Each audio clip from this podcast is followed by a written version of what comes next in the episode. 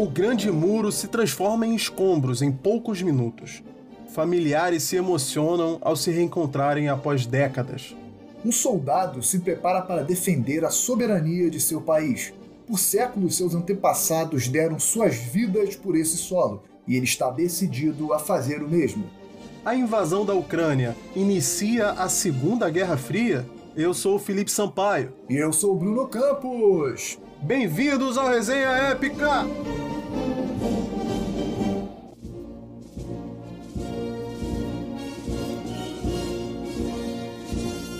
Ponto que eu acho muito interessante nesse contexto da Guerra Fria é que ela se passa, ela se dá né, justamente entre dois dos grandes vencedores, dos principais vencedores da Segunda Guerra Mundial. É, de um lado você tem a União Soviética, foi aquela que efetivamente entrou em Berlim, na Alemanha nazista, colocou a sua bandeira soviética lá na capital.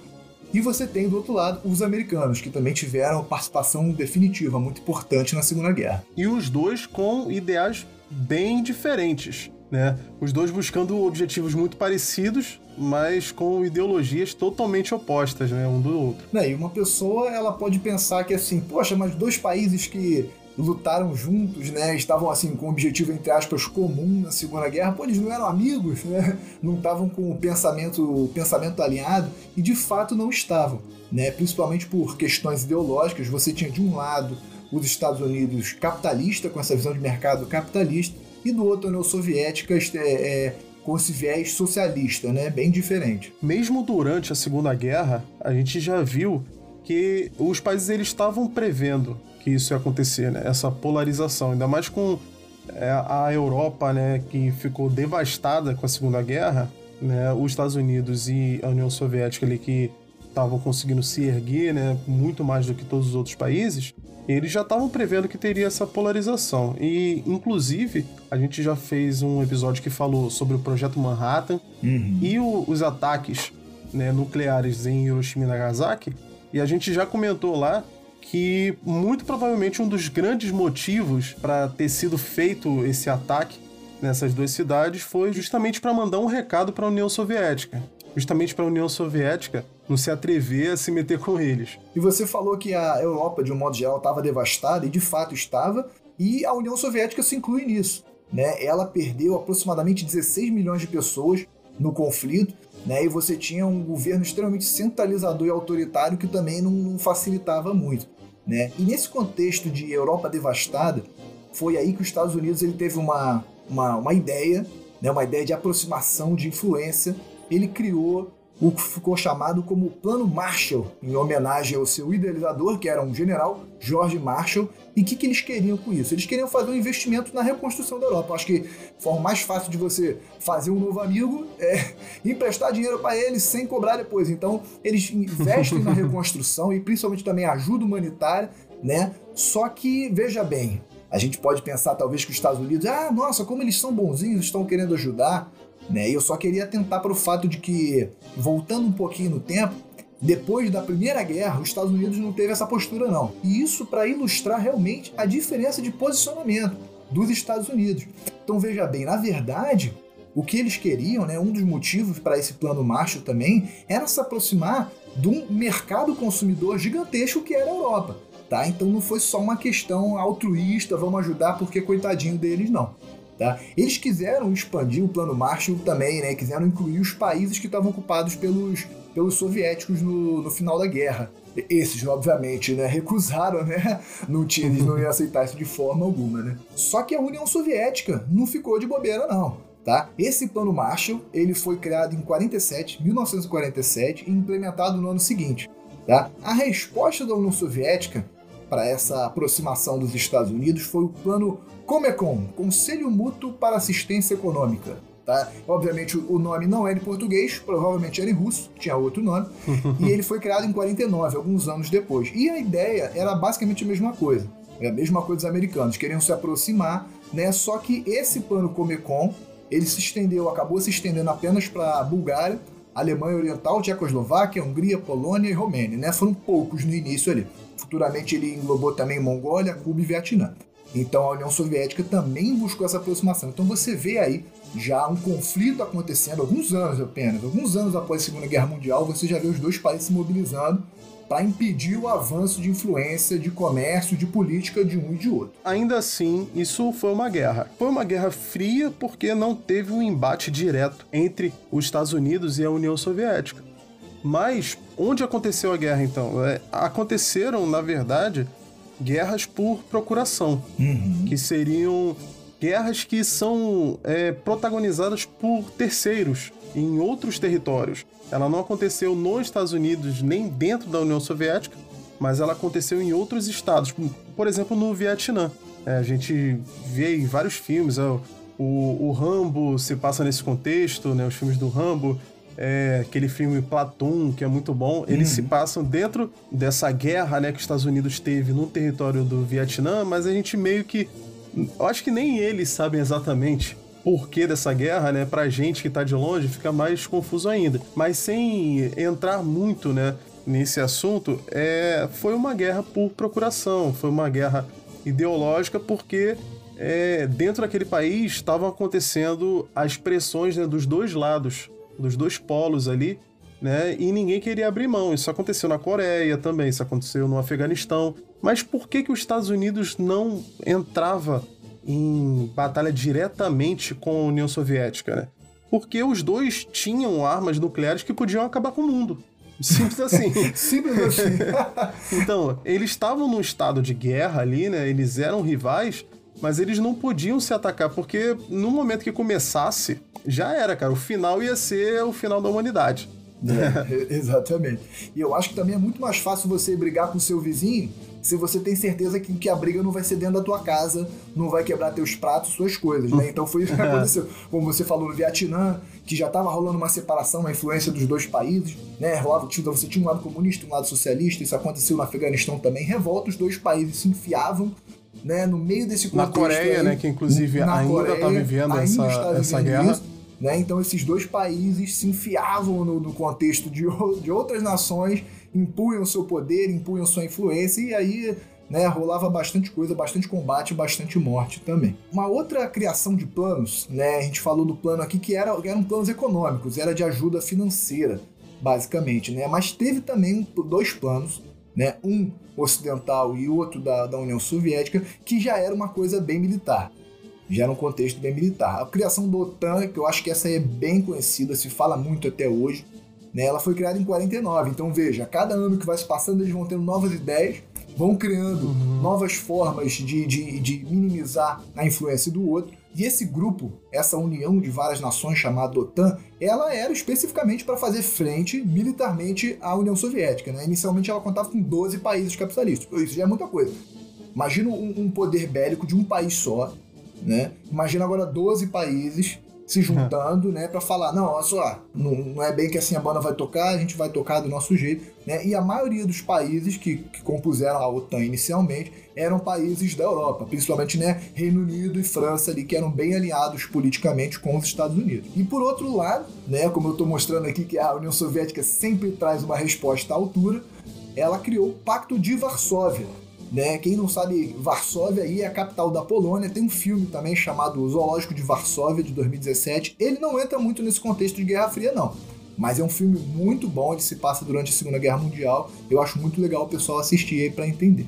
Tá? O Pacto de Varsóvia já foi criado em 55, então veja, passou mais uns anos ali também. Um é tipo, aquela briga do gato e do rato. Eu crio um negócio, você cria outro. Eu crio um negócio, você cria outro. Né? E o objetivo estratégico dele era fazer frente à OTAN né? mas eles incluíam basicamente os países satélites da, da União Soviética. Né? Mas basicamente essa coalizão ela englobava somente os países satélites da União Soviética. Né? E um dos poucos feitos dessa, dessa liga, do Pacto de Varsóvia, foi, foi minar uma tentativa que aconteceu na Tchecoslováquia, uma tentativa de aumento da liberdade de expressão. Então isso já avancei um pouquinho no tempo, dei um salto aqui, isso aconteceu em 68, né? Tava tendo uma mobilização política nessa época, nesse contexto, em que as pessoas buscavam um pouco mais de liberdade política, um pouco mais de liberdade de expressão. E aí foram lá tropas soviéticas, entraram na capital, que era Praga, e forçaram a abdicação do primeiro-ministro. Então, assim, foi um dos poucos feitos aí do, do Pacto de Varsóvia, para permanecer sob influência da grande União Soviética. Um evento que é importantíssimo também, que a gente ainda não citou, foi a divisão dos territórios ali da Alemanha. Uhum. Logo depois da, da Segunda Guerra, a Alemanha foi dividida justamente né, por influências. Né? Na verdade, ela foi dividida em quatro ali, né? Reino Unido, Estados Unidos, França e União Soviética. Mas a, a divisão assim que é mais pertinente mesmo a gente falar aqui é entre a ocidental e a oriental. Que a ocidental seria a Alemanha capitalista e a oriental a socialista. Mas o que é mais interessante, na minha opinião, é que Berlim, que é a capital da Alemanha, ela foi dividida no meio também. Só que a cidade de Berlim fica dentro da parte oriental. Então, o país foi dividido no meio e a cidade também foi dividida. É, tinha uma ilha capitalista dentro da, da Alemanha socialista ali. Uhum. Dentro dessa cidade, que era uma divisão menor, as pessoas podiam transitar. Na Alemanha como um todo, as pessoas foram realmente divididas, não podiam passar de um lado para o outro. Mas no primeiro momento, na cidade de Berlim, elas podiam transitar e aconteceu muito das pessoas é, morarem no lado socialista para terem os benefícios ali né, sociais, mas trabalharem no lado capitalista, onde elas ganhavam mais dinheiro e tinha mais oferta de emprego. E isso aí acabou gerando muitos problemas financeiros para o lado socialista e foi feito um muro de Berlim por isso. Uhum. O lado socialista não quis deixar que as pessoas fossem até o lado capitalista. Né? A princípio, o, o lado capitalista era contra. Teve um momento é, em que as pessoas acharam até que começaria a Terceira Guerra Mundial, que foi quando blindados do, americanos foram até a, a, divisão ali, né? E ficaram frente a frente com blindados soviéticos, né? Simbolizando ali é, em, todo, em todo sentido da palavra, né? A Guerra Fria, né? Que os hum, dois ali se olhando sem poder se atirar. Mas no final das contas, as duas partes aceitaram que fosse dividido, né? E passou, passou a ser dividido no meio ali a cidade de Berlim com o, o famoso muro de Berlim, né? Que só vai cair algumas décadas após.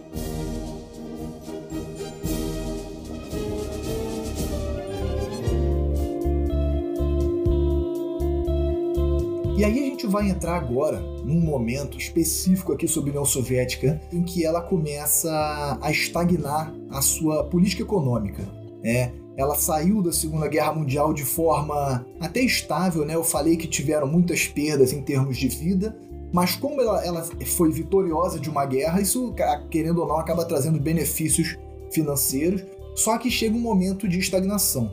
Né? O, o modelo econômico russo, nesse momento, por causa de seu modelo socialista, ele não tinha propriedade privada, tá? Tudo pertencia ao Estado. O preço era definido pelo Estado. Então, veja bem, um país daquele tamanho, cara, um país daquele, quer dizer, vários países, né? A União Soviética é uma colisão de vários uhum. países, né? Daquele tamanho, e um poder central único, né? Definia como as coisas iam acontecer nas periferias também, nos países mais distantes, né? Vai precificar os produtos, vai dizer como eles serão produzidos, né? Então isso gerou uma crise, uma crise econômica, porque é muito difícil, cara, você controlar tudo sozinho, né? Acho que na, na nossa vida particular já é difícil, imagina num contexto de você conduzir vários uhum. países, né? E principalmente também, como era tudo centralizado, não tinha concorrência. E é aquilo. Quando você não tem concorrência, você dificilmente você dá uma variada no teu produto.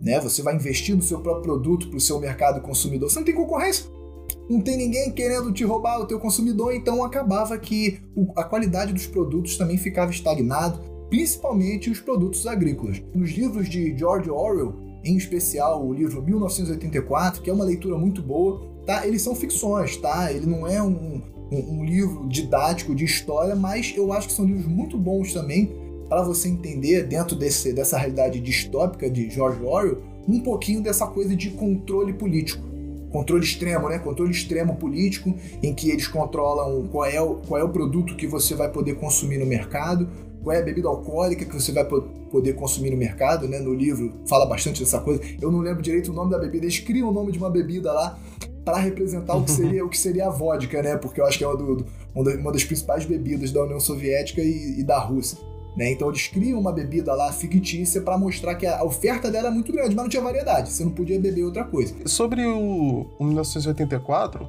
eu acho interessante também deixar claro aqui que 1984 é um livro que ele é muito usado para atacar hum, não, é, é, sem dúvida, sem dúvida. O, o, comunismo de um uhum. lado, né? E o outro lado usa ele para atacar o capitalismo. Eu acho que assim, o George Orwell, que na verdade é um pseudônimo, né? Eu acho que o nome dele era Eric Blair, eu não me lembro agora, mas ele era assumidamente comunista, tá? Uhum. O livro não é uma crítica ao comunismo.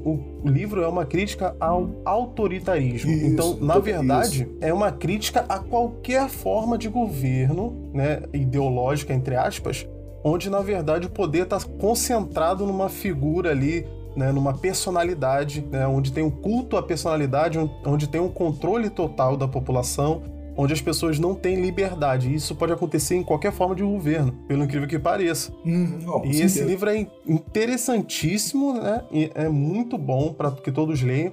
E é engraçado porque é, o nome é 1984, para quem não conhece, pode parecer que se passa né, na, no, no mundo, passado, né?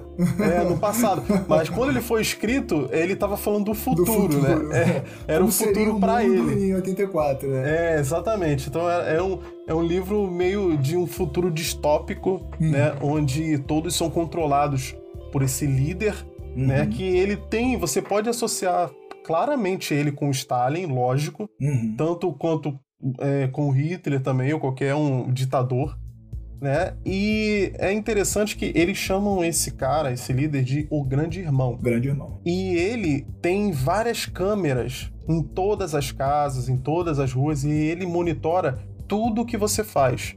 A trama principal do livro é justamente sobre esse cara que ele começa a escrever escondido, que as pessoas não podiam registrar suas memórias uhum. e tal. Ele todo o passado, diário, né? é, todo o passado era controlado pelo governo, né? Eles mudavam os livros de história o tempo todo. Inclusive, uhum. essa era a função desse cara. E ele começa a escrever, né, escondido, e ele fica se escondendo dessa câmera do grande irmão. E vem daí o nome do programa Big Brother. Porque é uma casa que está sempre vigiada, entendeu? Pelas pessoas, você não consegue fugir das câmeras e tal. Big Brother vem desse livro. Hum, Inclusive é uma aí. referência a 1984. Olha aí. Inclusive, só por isso que eu não fui pro Big Brother quando me chamaram. Eu falei, é, não, eu tá também muito... fui totalmente contra. Eu falei, não, não, não. Exatamente. Eu aprendi com o George Orwell, eu não vou cair nessa, não. não vou cair nessa, não. Exatamente. E lembrar também, né, voltando aqui, que boa parte dos recursos que a União Soviética tinha, elas iam pro setor militar. Né? Eu falei que eles não reinvestiam no mercado interno, ia pro setor militar, tecnológico. Né? Exatamente. Né? Principalmente é, no, no governo de Brezhnev né, ele começou a fazer essa, esse investimento maciço na indústria pesada e na tecnologia militar, principalmente porque os países ali da União Soviética, alguns estavam começando a ensaiar uma revolta, principalmente ali a Tchecoslováquia, né, que a gente já citou, teve um evento chamado a Primavera de Praga, né, onde eles estavam tentando umas reformas, né, e foi duramente reprimido. Então a, a, União Soviética começou a investir muito mais em tecnologia militar, não só para combater uma possível, um, um possível problema com os Estados Unidos, mas para controlar as suas próprias repúblicas ali dentro da União Soviética também, para não acontecerem movimentos separatistas. Exatamente. É, então, hoje em dia a gente tem diversos filmes. É, agora, agora vai ser uma coisa meio aleatória que eu vou falar, mas toda vez que você vê um filme é, em que se passa num conflito armado na África. É, você vê a figura daquele fuzil bem conhecido, o AK-47, né? E hoje uhum. boa parte do mundo utiliza esse fuzil nos seus exércitos, nas suas forças paramilitares também, porque muitos deles foram construídos durante a Guerra Fria. Nesse contexto aí de investimento em setor militar. E aí é, eventualmente eles começaram a vender, começaram a repassar esses armamentos para diversos países. E hoje muitos países mesmo utilizam esse armamento como. Né, para quem joga CS aí conhece bem esse armamento. Acho, o Kalashnikov. É o Kalashnikov. Acho que qualquer joguinho de arma que exista hoje vai ter esse fuzil. Ele é, ele é icônico justamente porque foram pô, produzidos assim, uma infinidade, milhares e milhares desse fuzil. E, não, mas assim, a gente vai ver que esse fuzil, entre muitos outros tipos de armamento, eles vão ser espalhados pelo mundo, não só porque a Rússia produziu muito? Porque a princípio ela produzia para si, né? A Rússia uhum. não, a União Soviética, né? Sim, sim. Produzia para si, mas como é que isso foi espalhado pelo mundo? Então, a União Soviética, ela começa a se desmantelar, justamente com, com essas revoltas separatistas, né? Uhum. E existe essa necessidade de uma reforma dentro da União Soviética para ela conseguir se manter. E um dos caras que começou essa reestruturação da União Soviética para tentar prevenir o seu fim foi Mikhail Gorbachev, ou Gorbachev, né? Eu escuto falarem os dois. Exatamente. É, provavelmente o nome dele tem duas origens, por isso que as fontes realmente, até mesmo na internet, se você procura, tem escrita das duas formas, né? Esse cara, se você que tá ouvindo aí tem pelo menos a minha idade, a idade do Felipe Sampaio, você com certeza já viu uma foto dele, o vídeo dele na televisão. Ele é aquele cara da manchinha na calvície. Ele era calvo e tinha uma manchinha bem característica. Né? Então, esse cara, cara... falando essa manchinha aí, essa manchinha, eu lembro de um filme. Eu não lembro qual é o nome, cara, é, mas tem um filme do, do Leslie Nielsen. Não sei se ele é um policial ou se ele é um, um agente da CIA ou coisa assim. Só sei que em dado momento ele encontra com o Gorbachev e ele fala: Não, aqui, essa mancha aqui é falsa, ó, vou te mostrar aí. É, não, ele, ele fica esfregando a cabeça do Gorbachev tentando tirar a mancha. É, eu vou procurar depois o nome desse filme. Que é filme, eu acho que é um dos corra que a polícia vem aí, eu acho, cara. É um ah, deles, não sei podia, qual. Só podia ser, né? Com uma cena bizarra de, de, de, de cômica dessa aí, né? Mas esse cara, o, o de verdade, né? O Gorbachev de verdade, ele cria dois planos de nomes muito esquisitos.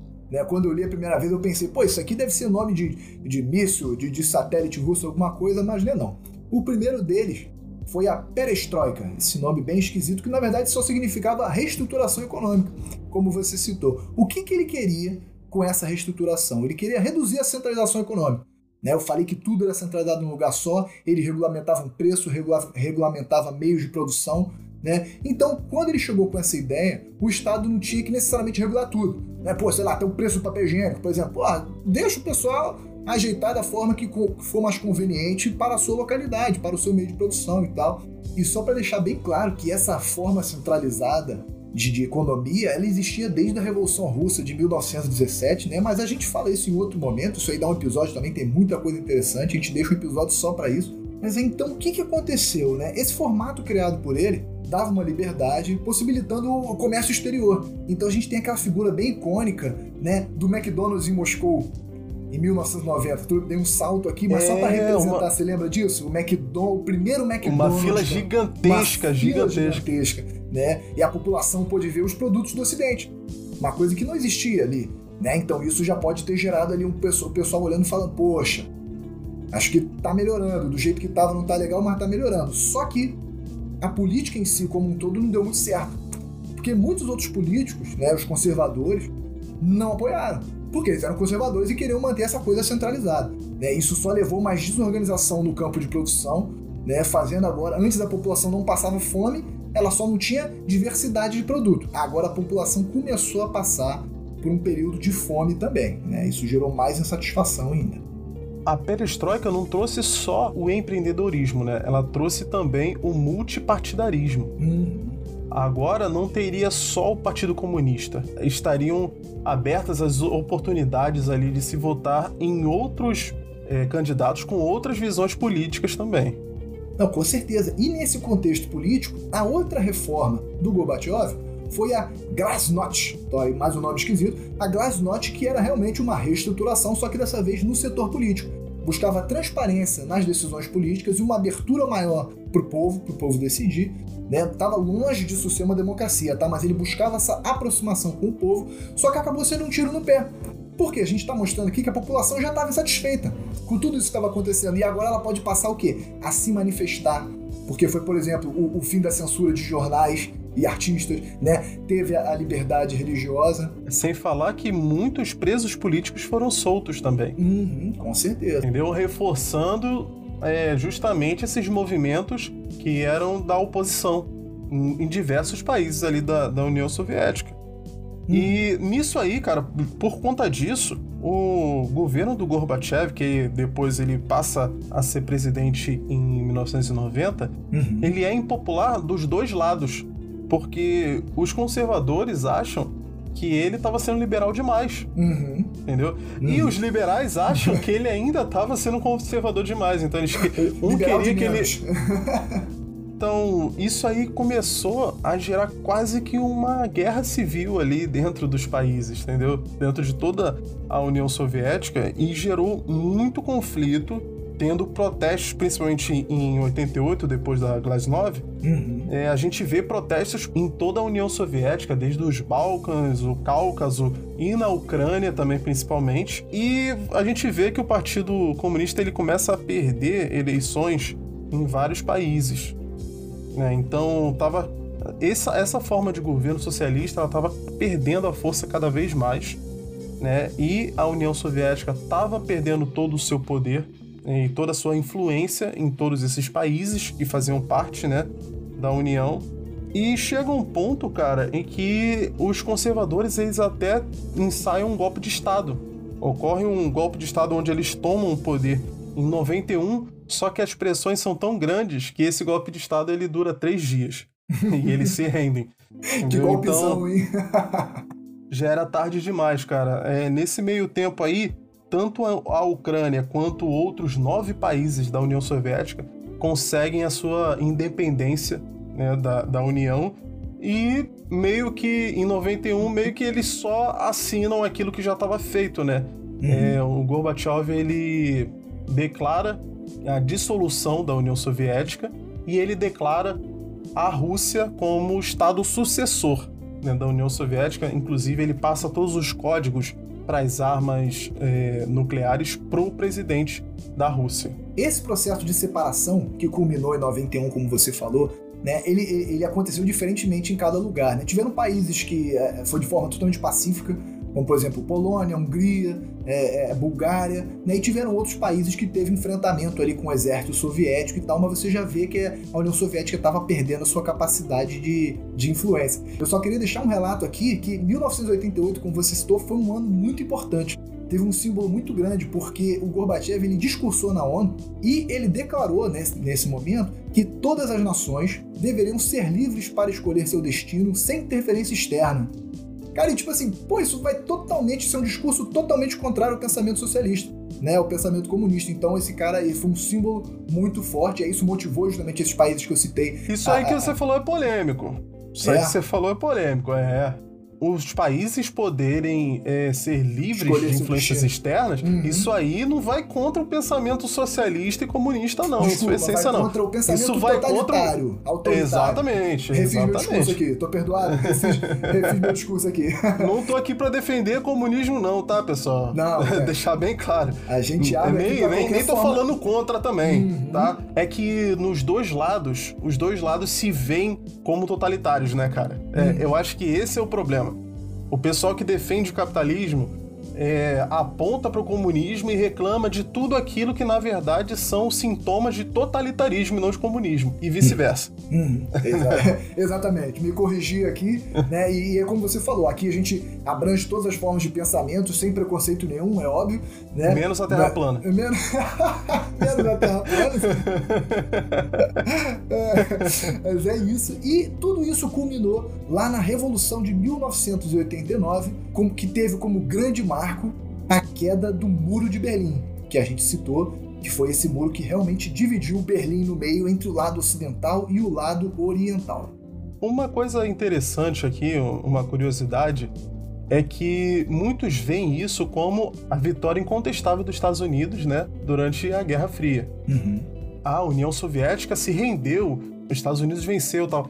Na verdade, cara, os Estados Unidos não queria a dissolução da União Soviética. Tem alguns documentos que comprovam isso. Até porque é perigoso para os Estados Unidos que todo esse arsenal, como a gente já tinha falado antes, né, Uhum. do- da quantidade gigante de Kalashnikov, né? Mas principalmente o arsenal nuclear, Uhum, é, era muito perigoso que isso fosse espalhado para outros países, Pra né? Para países, outras. Uhum. Exatamente, até que fosse contrabandeado. Mas os Estados Unidos não jogam para perder, né? Já que aconteceu, eles usam isso aí como propaganda, principalmente como propaganda política, né? Nós, nós vencemos tal.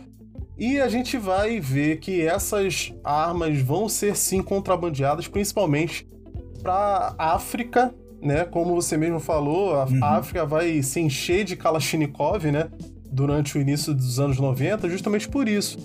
Muito contrabando do armamento soviético. A gente consegue ver isso no filme Senhor das Armas, com uhum. Nicolas Cage. Muito bom. E o Jared Leto. É um uhum. filme que eu adoro, um filme muito bom, muito bom mesmo. É, e a gente vai ver que esse armamento aí vai ser é, espalhado e vai ser usado em várias guerras civis, né? Infelizmente aí vai ser usado da pior maneira possível. É, da pior maneira para a qual as armas foram fabricadas, né? Então... É, a pior maneira é que ela foi feita para ser usada, infelizmente. Ser usada, né? infelizmente né? E embora, como você falou, os Estados Unidos não quisesse a dissolução e o espalhamento das armas nucleares, aconteceu.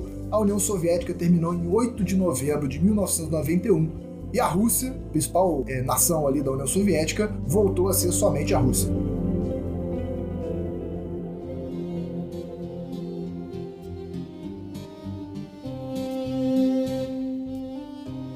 Beleza, mas a gente falou aqui de União Soviética pra caramba e a Ucrânia. O que, que a Ucrânia tem a ver com isso? Os russos e os ucranianos, eles têm muito a ver.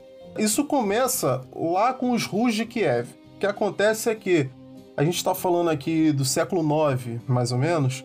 Os nórdicos que vêm lá da... A gente já teve um episódio falando sobre vikings, né? E a gente falou que eles se expandiram para diversos povos, onde eles se misturaram né, com a cultura, a maioria virou cristão e tal. Né? Os vikings eles não foram dizimados por ninguém, eles não perderam uma grande guerra, então eles não simplesmente não sumiram. Eles deixaram de ser vikings para começarem a ser outras coisas, né? Então esses invasores, vamos dizer assim, invasores, esses migradores né, nórdicos, eles foram se fundindo com outras etnias e, nesse caso específico aqui, os nórdicos se miscigenaram com os eslavos né, e deram origem aos Rus de Kiev. O que, que é um Rus? Um Rus é justamente uma aristocracia, né? Seriam tipo os nobres que são dessa descendência dos nórdicos, né? Que viviam na região que hoje é a Rússia, a Ucrânia e Bielorrússia. Playboy né? de Kiev. É, então, os Rus eles dominavam essa área, né? E Kiev, como a gente sabe, é até hoje a capital da Ucrânia. Hum. O que, que isso quer dizer? Muito antiga, então, né? Cidade. É, exatamente, a gente tá falando do século IX aqui. Hum, então, o que, que isso quer dizer? A gente está falando dos antepassados dos dois, tanto dos ucranianos quanto dos russos, certo? Uhum. Eles têm antepassados em comum, eles vêm do mesmo povo, eles vêm desses Rus de Kiev.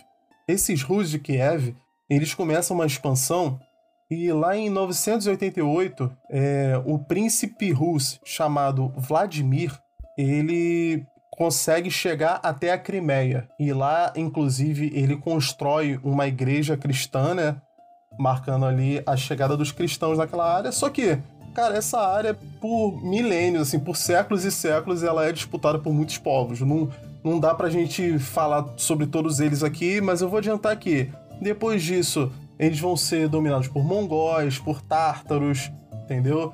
E a gente só vai voltar a ter os russos aí de novo nessa área lá no século XVIII. Até então, no século XVIII ali, era uma área que era dominada pelo Império Otomano, né? A gente também já falou sobre o Império Otomano em outro episódio aí. E o Império Russo ele começa a se expandir, que ele quer chegar nessa área ali é uma área de grande interesse, não só porque está ligada ao passado né, uhum. do Juiz de Kiev, mas é uma coisa muito estratégica, é um ponto muito estratégico. Por quê? A Rússia é gigante e ela é banhada por oceano, só que são águas frias e por boa parte do ano esses mares são congelados, então são muito difíceis de, de navegar e muito ruins para fazer comércio. O, a Rússia ela precisa de um mar de águas quentes, né, como se diz. Uhum. Então que não mar... deve ser tão quente assim, mas com certeza é mais quente que o congelado lá. Então, que não o... é congelado. Não é congelado. né? Tem aqueles vídeos daqueles navios quebradores de gelo que realmente ele vai passando assim. Cara, é, é, absurdo. Uma máquina daquele tamanho vai passando, quebrando o gelo. Mas assim, é. isso, isso, não é nem um pouco saudável nem em termos é, econômicos, em termos comerciais falando, né? Então realmente precisava dessa saída aí. Exatamente. Então eles se voltam pro Mar Negro, né? Ali na Crimeia, uhum. eles vão ter acesso, inclusive, pro Mediterrâneo e tal. É, é o que eles precisam, entendeu? Por isso é uma área muito disputada. Então, o Império Russo, nessa época aí do século XVIII, começa uma invasão ali e acelerando aqui as coisas, né?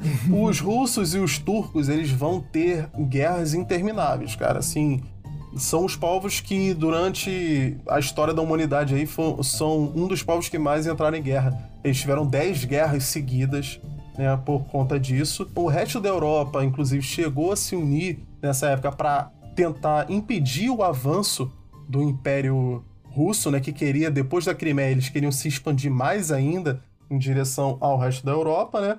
Mas aí o Império ele consegue é, firmar a sua posição ali na, na Crimeia, né? E essa região da Crimeia continua sob a, o poder do Império Russo até a Revolução de 1917, né? Quando os bolcheviques assumem o poder, né? Assumem o governo e eles criam, instituem a União Soviética, a República Socialista Federativa Soviética Russa. então, a União Soviética. Não dava pra botar é. na camisa, botaram só URSS. é.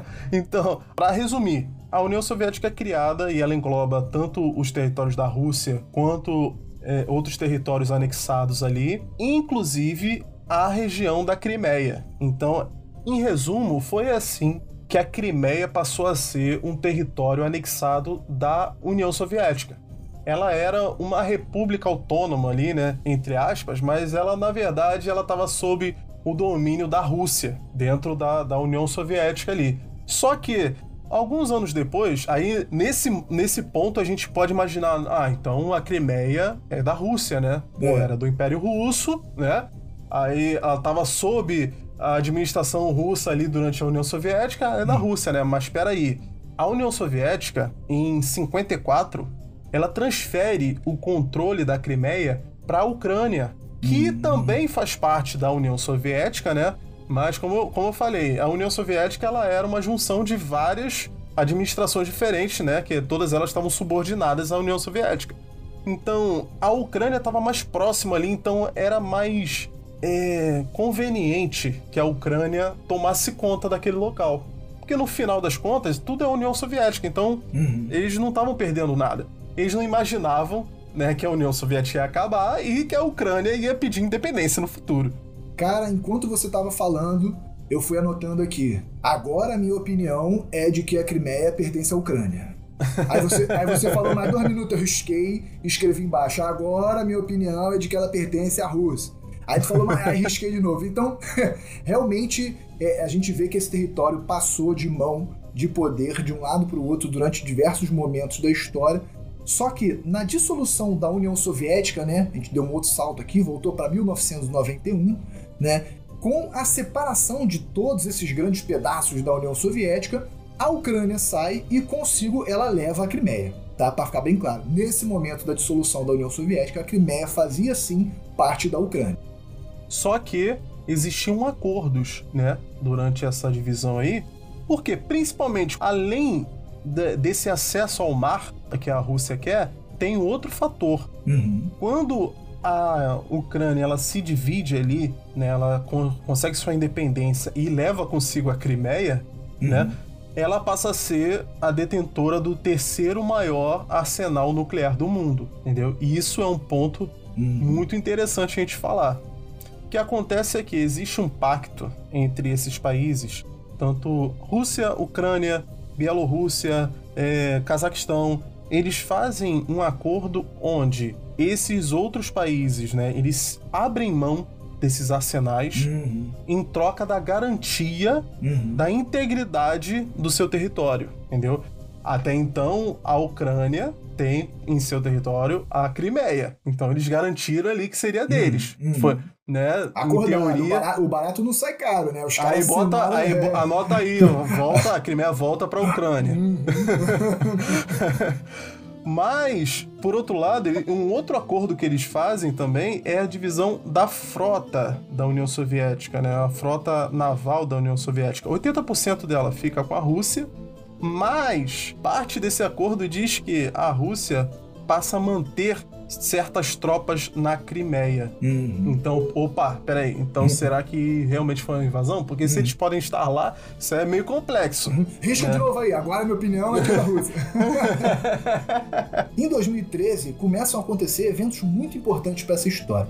O ex-presidente da Ucrânia, Viktor Yanukovych, Yu- I- Yanukovych, é difícil mesmo. Viktor Yanukovych, tá, o presidente da Ucrânia, ele era totalmente pró-Rússia. E nesse momento, em 2013, ele recusa acordos com a União Europeia e aceita empréstimo, aceita ali ajuda financeira da Rússia. Isso deixa uma parte da população totalmente enfurecida, né? Ah, Tem uma parte da população que é pró-Rússia e a parte que é contra, totalmente contra a Rússia, e isso aí meio quase que gerou uma guerra civil, até teve mortes, né? Teve muitos protestos nas ruas por conta disso. Uhum. O contexto cultural nessa época era uma divisão ideológica gigantesca, inclusive na utilização do russo como a língua oficial. Pra você ver a que nível o negócio tava, né? E aí no ano seguinte, fruto de todas essas manifestações que estavam sendo violentas já, esse Viktor Yanukovych, que era o presidente, ele sai, ele foge da Ucrânia, ele abdica, né? É, Praticamente ele foge Não, e na tá- verdade ele não abdica, né? Ele foi forçado, Uhum. né? é, é, sofreu pressões ali pra fugir e com a fuga dele foi instaurada novas eleições. E tanto ele, lógico, né, quanto o governo russo veem isso como um golpe de Estado apoiado pelos Estados Unidos. Uhum. Sempre a figura dos Estados Unidos. Se tem como acusar os Estados Unidos, vamos acusar. E esse cara tá foragido até hoje, inclusive. Exatamente, ele, deve, ele tá em alguma parte da Rússia ali, ou Bielorrússia, ainda. ah, Em 2019, inclusive, só uma curiosidade aqui, a Ucrânia condena ele por alta traição, né? Então, tecnicamente, ele é um foragido da justiça ucraniana. Imagina você ser perseguido por um país inteiro. e aí, em 2014, se o pessoal lembra bem, houve a invasão da Crimeia. Vamos chamar, por enquanto, vamos chamar de invasão aqui, por parte dos russos. Né? A gente falou que eles já tinham bases militares lá, né? E as fontes aqui, as notícias da época, né? Isso, isso não é muito, muito, muito tempo atrás, foi em 2014, em termos históricos é onde a Rússia começou a mandar tropas de forma discreta para lá, começou a inchar suas bases militares. E em determinado ponto, nesse mesmo ano, ela anexa a Crimeia. Então, a partir desse momento, a Crimeia voltou a ser, né? Porque a gente viu que passou de mãos aí várias vezes. Então, nesse momento, a Crimeia voltou a ser de território russo. E isso não parou por aí, não. Né? Aquele acordo que eles fizeram de garantia de soberania de território foi por água abaixo. O pessoal lembra bem aí, ano passado, né, agora já mais geopolítica do que realmente história, ano passado aconteceu em 22 de fevereiro né, de 2022, a gente está gravando aqui em 2023, então tem pouco mais de um ano, aconteceu a invasão. Os russos entraram em território ucraniano dessa vez, né, já tinham a Crimeia desde 2014, e agora eles entraram em território ucraniano. Então foi uma invasão que eles acreditavam que duraria só algumas semanas. Eles iam adquirir pontos estratégicos militares, econômicos, e em algumas semanas estaria derrotado, e a gente sabe, né, pelo menos no momento que a gente está gravando aqui, se tornou uma guerra convencional que já está durando há mais de um ano, uma guerra aí totalmente duradoura. Eu acho muito legal quando a gente fala de, de assuntos atuais que a gente pode citar coisas que a gente viu na televisão. Né? Diferente de quando a gente está falando de alguma coisa histórica que aconteceu, sei lá, na Idade Média. Eu, eu não estava lá, não é verdade? Só que agora, esse contexto, a gente pode até dar algumas. falar de algumas coisas que a gente viu na televisão, algumas participações, né? algumas publicações, e uma muito interessante que eu acho que está totalmente alinhada com essa coisa que você falou do Rus de Kiev, né, que é esse fator ancestral. Em 2021, isso antes da invasão, o presidente russo Vladimir Putin, esse cara aí que agora está na, na boca do povo, é o cara que não sai da mídia, né, ele, ele escreveu um artigo, escreveu não, né, provavelmente alguém escreveu por ele, ele assinou, em que ele relembrou, entre outras coisas, né, um artigo bem grande, em que ele relembrou o antigo povo russo, né, esse que você citou, considerado o ancestral comum de russos, belorussos e ucranianos. Né, destacou diversos marcos da história comum para defender uma visão de que os russos e ucranianos são um povo só. Isso aconteceu em 2021. E curiosamente, um ano depois, o cara vai lá e lepa nos caras. Né? E isso lembrando, é, isso lembrando que em vários momentos da história a Ucrânia foi explorada pelos russos. Né? A gente está discutindo aqui, ah, não, mas faz parte de quem? Historicamente, o que, o que é mais conveniente? Mas uma coisa que é fato é que a Ucrânia foi explorada pelos russos, né? Em especial, a gente falou da Guerra Fria, né? Pô, a gente sabe que a, a, Ucrânia, a gente sabe que a Ucrânia e a Crimeia são grandes produtores de cereais. né? Que é, a gente fez um episódio aí né, do que, que, é mais antigo, o pão ou a cerveja, então a gente sabe uhum. que o cereal hoje, até hoje, é a principal fonte de alimentação. Produz o pão e a cerveja, né? principalmente? É, principalmente, que é muito importante.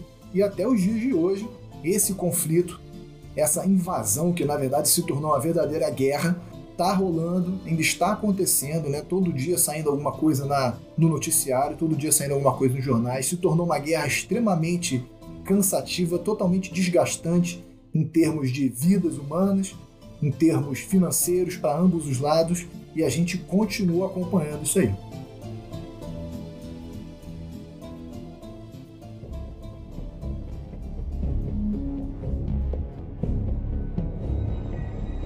Meu amigo Bruno Campos, afinal de contas, a invasão da Ucrânia inicia a Segunda Guerra Fria? Meu amigo Felipe Sampaio, é, eu acredito o seguinte: a gente usa hoje em dia o termo Guerra Fria para citar um, um, um, momento da história. Né? Ele é bem pontual, bem específico. Mas se a gente pegar e abranger o conceito de Guerra Fria para uma coisa de polarização mundial, independente do momento histórico, tá? Mas de polarização mundial, em que um está buscando a soberania de influência e o outro também, eu acho que dá para a gente dizer que isso, que essa invasão, essa guerra da Rússia e da Ucrânia, não inicia uma segunda guerra fria, mas que na verdade ela pode ser dita que é uma continuação da primeira. Tá? A uhum. gente falou que a União Soviética ela teve sua dissolução em 1991, né? E aí nesse momento a gente realmente teve um auge aí dos Estados Unidos para gente que nasceu nessa década de 90, a gente vai lembrar que a nossa infância basicamente foi, um, foi uma, uma influência cultural massiva dos Estados Unidos. É filme, é desenho animado, é, é, é, produto, tudo é Estados Unidos. É como se o mundo inteiro fosse um grande consumidor de produtos e cultura dos Estados Unidos. Para mim, isso foi só um momento. Agora a gente está vendo esse outro bloco, esse bloco oriental, né, representado pela Rússia e também outros países, em que eles estão voltando a se reerguer. Né? Então foi, foi como uma crise da Rússia a partir da dissolução e agora ela está voltando a subir. E talvez se a gente enxergar a invasão da Ucrânia como uma expansão dos seus territórios por fatores econômicos, né? A gente sabe que, que, a, que a Ucrânia é um dos principais exportadores de grão, né? Como a gente falou, para o mundo inteiro, né? Então, para mim, isso é uma questão puramente econômica, né? Tá querendo expandir a sua, a sua influência e tem um ponto muito interessante também, né? Porque ao longo da história, a Ucrânia sempre serviu como zona tampão para Moscou. Né? Como a gente sabe, Moscou é a capital da, da Rússia, só que ela fica lá na Europa, fica mais perto da Europa, não fica naquela grande, aquele grande pedaço asiático gigantesco. Então está muito próximo da Europa. Então, nesse contexto de, de, de, Ocidente versus Oriente, se a Rússia tiver o território da Ucrânia, ela ainda tem ali um grande, uma grande extensão de território para se defender. Inclusive, por exemplo, isso aconteceu na invasão napoleônica de 1812, lá atrás.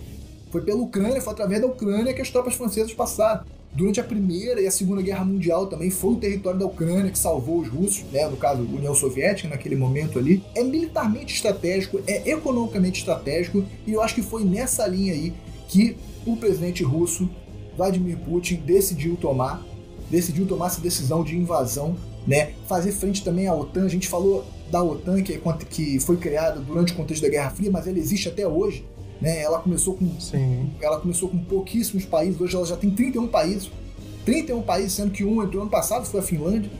Entendeu? É, no momento que a gente está gravando aqui, na semana que vem, vai acontecer uma reunião na Lituânia Tá? O presidente da Ucrânia ele foi convidado pelo secretário-geral da OTAN, em que eles vão discutir, obviamente, vários temas, né? uma reunião muito grande, mas eles vão discutir a possível entrada no futuro, né? essa ladainha de sempre da Ucrânia entrar na OTAN ou não, mas você vê que isso também influencia diretamente né, na postura russa dessa guerra. Né? Ele, ele disse, né, isso está documentado, ele disse para o presidente ucraniano a OTAN está do lado da Ucrânia. Estivemos do lado de vocês após a anexação ilegal da Crimeia em 2014. Então veja bem, é tudo uma, um lance de narrativa.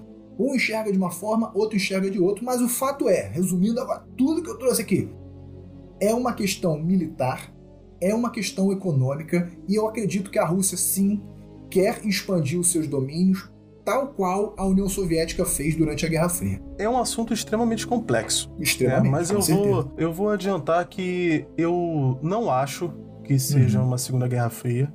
e eu não acho que seja uma extensão da Guerra Fria que a gente já conhece. Uhum. Eu discordo de você nisso aí.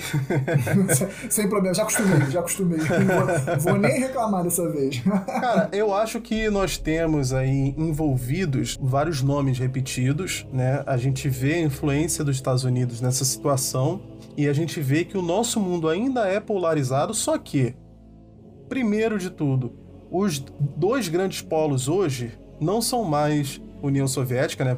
Lógico que não existe, mas não é a Rússia. é, não é a Rússia e Estados Unidos. Hoje a gente está vivendo no mundo China e Estados Unidos, uhum. né? E por mais que a China e a antiga União Soviética, né, e hoje a Rússia, tenham visões e ideais parecidos, é, nós sabemos que não são a mesma coisa. E essa guerra, cara, essa guerra que está acontecendo agora, lógico que é uma guerra de interesse, né? A Rússia tem muito interesse naquela região ali, mas isso é uma guerra muito antiga. Né? Isso precede a Guerra Fria original, entendeu? Uhum. E eu acho que por mais que exista a presença dos Estados Unidos e da OTAN ali, na verdade, isso está acontecendo porque os Estados Unidos eles sempre vão estar num conflito onde eles podem tirar vantagem. em todos eles. Sem dúvida. Entendeu? Se tem um conflito, dá para tirar vantagem dele, os Estados Unidos vai estar lá, principalmente se ele não tiver que sujar as mãos, entendeu? Se ele não tiver que fazer alguma coisa efetivamente, se ele puder só agir com embargo, né? Se ele puder só agir com influência, pô, melhor ainda. Mas essa guerra é entre Ucrânia e Rússia, sim, hum, entendeu? Hum, Por entendi. mais que tenham fatores externos que aumentem a tensão, que ajudem ou que atrapalhem, mas isso é uma guerra entre os dois. Os dois têm um grande interesse ali naquela área e, independentemente se o mundo tivesse polarizado ou não, é, isso iria acontecer e não tem nada a ver com é, armamento nuclear. Então, não é Guerra Fria, não é uma segunda Guerra Fria, não é uma extensão da primeira. Isso é uma guerra, pra, na minha visão, é uma guerra que está correlacionada. Uhum. Né? Ela está relacionada à Guerra Fria, tanto quanto a Guerra Fria esteve relacionada à Segunda Guerra, entendeu? Mas são guerras totalmente diferentes. Mas e você que está ouvindo aí, o que, que você acha? Você acha que é uma extensão da Primeira Guerra Fria? Você acha que é uma Segunda Guerra Fria? Você acha que não tem nada a ver? Fala pra gente qual é a sua opinião. Campos, fala para eles aí como é que eles podem falar com a gente. Pessoal, entra lá no Instagram, arroba resenha épica Pô, segue a página lá, a gente vai colocar toda vez que a gente lança o episódio, a gente coloca lá uma postagem para vocês acompanharem. O lançamento acontece todas as terças-feiras, tá? Mas ao longo da semana também tem um monte de postagem com curiosidade histórica que a gente coloca lá. Pô, muito legal. Curte lá, segue a página, dá um feedback pra gente, pode mandar direct, não tem problema nenhum. No Spotify, se vocês estiverem ouvindo ele para ouvir o nosso podcast, segue lá para receber a notificaçãozinha, dá as cinco estrelas também, isso é muito importante para a nossa divulgação. Se vocês ouvirem algum outro agregador, como o Deezer, por exemplo, segue e curte lá, que isso é muito importante para a gente. E hoje a gente queria trazer um agradecimento para o pessoal que deu um feedback recentemente. A gente queria agradecer Rodrigo Aguiar, grande abraço, ajudou a gente aí com a divulgação a nossa grande amiga Amanda, que deixou aí recentemente sugestões de pauta pra gente, pode ter certeza. A gente já tá estudando, a gente vai gravar o episódio, fica acompanhando que vai sair o episódio aí com o tema que vai você ter, pediu. Vai ter, vai ter. Muito boas sugestões, inclusive. Nosso também grande amigo Ariel de Oliveira, pô, deu um feedback super legal sobre um dos últimos episódios que a gente lançou do Império Romano. Tá? Ele é um cara muito entendido sobre a história do cristianismo. Quem sabe um dia ele dá uma dá uma ajuda aí pra gente, é convidado, fala aí um pouco disso aí também. Pessoal, dá um feedback lá, dê sugestões que vai ser muito bom. A gente quer esse contato com vocês, isso é muito importante. Por hoje a gente vai ficando por aqui e até o próximo episódio. Valeu!